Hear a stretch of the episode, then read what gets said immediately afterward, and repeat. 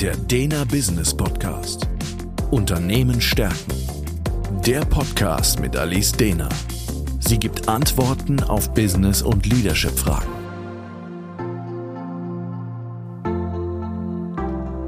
Herzlich willkommen zum Dena Business Podcast. Mein Name ist Alice Dena und heute ist das Motto: Ob sie glücklich ist, weiß ich nicht, aber sie hat doch was erreicht. Der Status quo. In vorherigen Podcast-Folgen habe ich ja bereits darüber gesprochen, dass Resilienz, also die Fähigkeit, auch bei widrigen Umständen lösungsorientiert zu bleiben und sich mit dem eigenen Verhalten an neue Situationen schnell anpassen zu können, viel mit dem eigenen Umgang mit Erfolgen und Misserfolgen zu tun hat und damit, wie ich diese je bewerte. Gleichzeitig scheint es aber doch auch Menschen zu geben, die unglaublich erfolgreich sind und offensichtlich gar keine Misserfolge, mit denen umgegangen werden müsste, haben. Aber resilient im Sinne von souverän, entspannt und lösungsorientiert in schwierigen Situationen wirken sie dennoch nicht. Der Stresspegel scheint sogar eher massiv bis ins ungesunde Maß zu steigen, wenn Unvorhergesehenes passiert und dieser Stress wird sofort aufs Unternehmen oder Team übertragen, zum Beispiel in Form von absolutem Überagieren. Der Ansatz.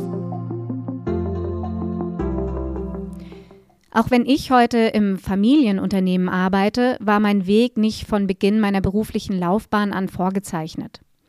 Direkt nach dem Abitur habe ich zum Entsetzen meiner Großmutter etwas komplett anderes gemacht nämlich eine Ausbildung als zeitgenössische Tänzerin und Tanzpädagogin und das, obwohl ich ein extrem gutes Abitur hatte.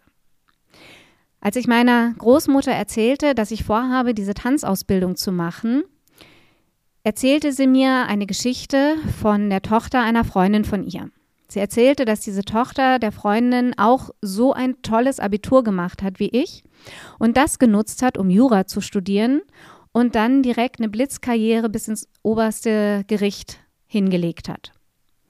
Das erzählte sie mir alles und äh, schloss ihren Vortrag dann ab mit den Worten, ob sie glücklich ist, weiß ich nicht, aber sie hat doch was erreicht.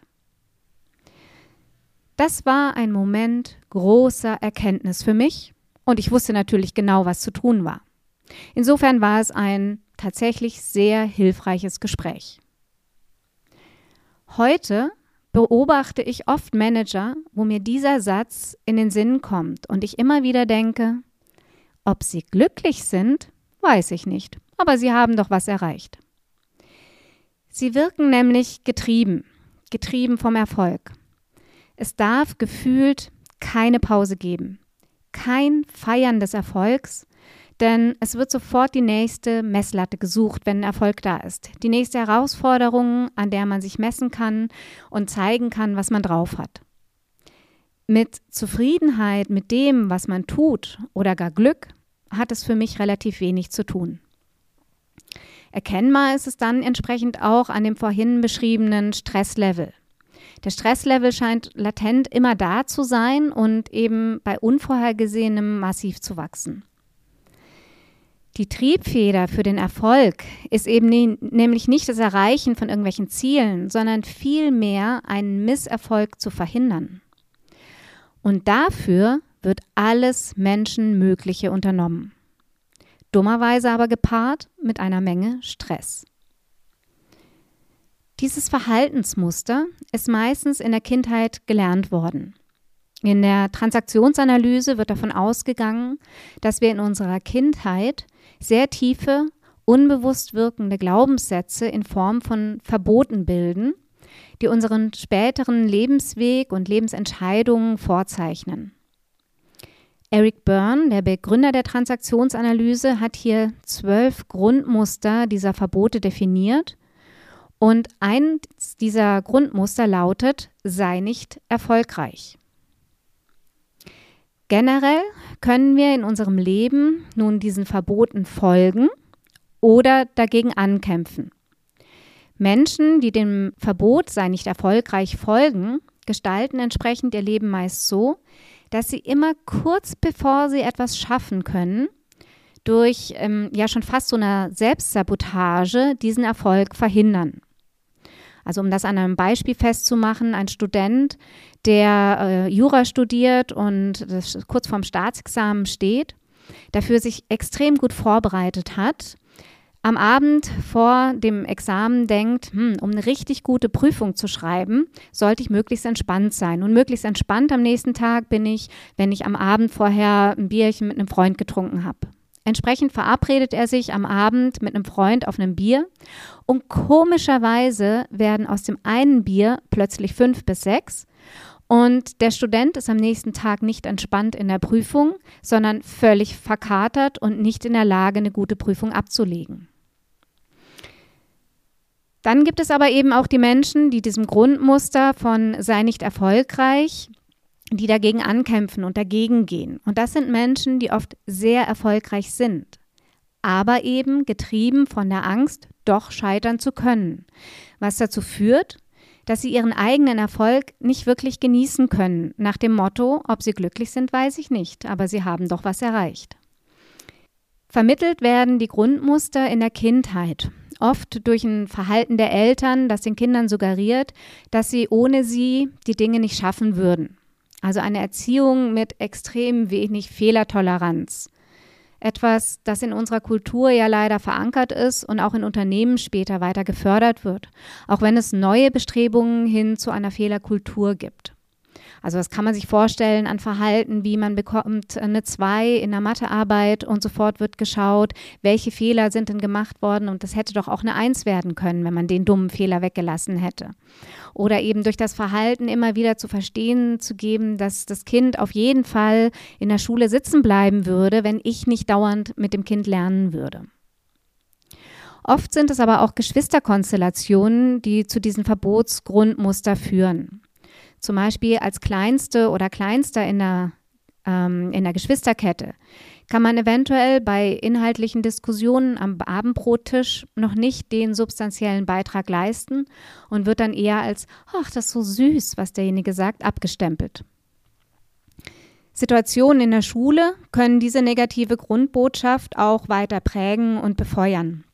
Ähnlich wie ich es in meinem letzten Podcast, in meiner letzten Podcast-Folge bei meiner Coachie geschildert habe.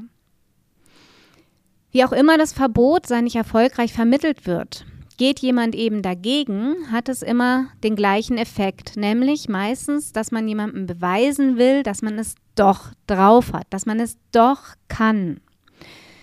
Das ist ein stiller und heimlicher Beweis, der leider nie vollendet ist und immer dazu führt, dass ein Scheitern absolut inakzeptabel ist und zur Not halt noch härter gearbeitet werden muss, um den Erfolg sicherzustellen. Gleichzeitig herrscht dann noch die innere Sorge vor, dass irgendwann aber jemand entdeckt, dass man es eigentlich doch nicht kann, dass man eigentlich doch nicht gut genug ist. Und auch das muss unter allen Umständen verhindert werden.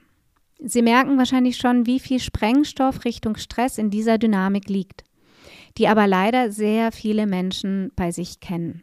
Die Lösung. Wenn man diese Dynamik und diesen Stress bei sich kennt, lohnt es sich, mit Fragen auseinanderzusetzen. Fragen wie, wem will ich eigentlich etwas beweisen? Und wann ist dieser Beweis letztlich erbracht? Ist nicht eventuell der Zeitpunkt gekommen, an dem ich mich von alten Mustern lösen könnte? Bin ich wirklich noch kleine Schwester oder kleiner Bruder? Wie kann ich meinen nächsten Erfolg eigentlich feiern? Was wäre eine gelungene Feier für einen nächsten Erfolg? Auf welche Herausforderungen habe ich wirklich Lust? Was würde mir wirklich Spaß machen? Oder was macht mir bereits wirklich Spaß an meiner Arbeit? Also wovon sollte ich eigentlich mehr machen?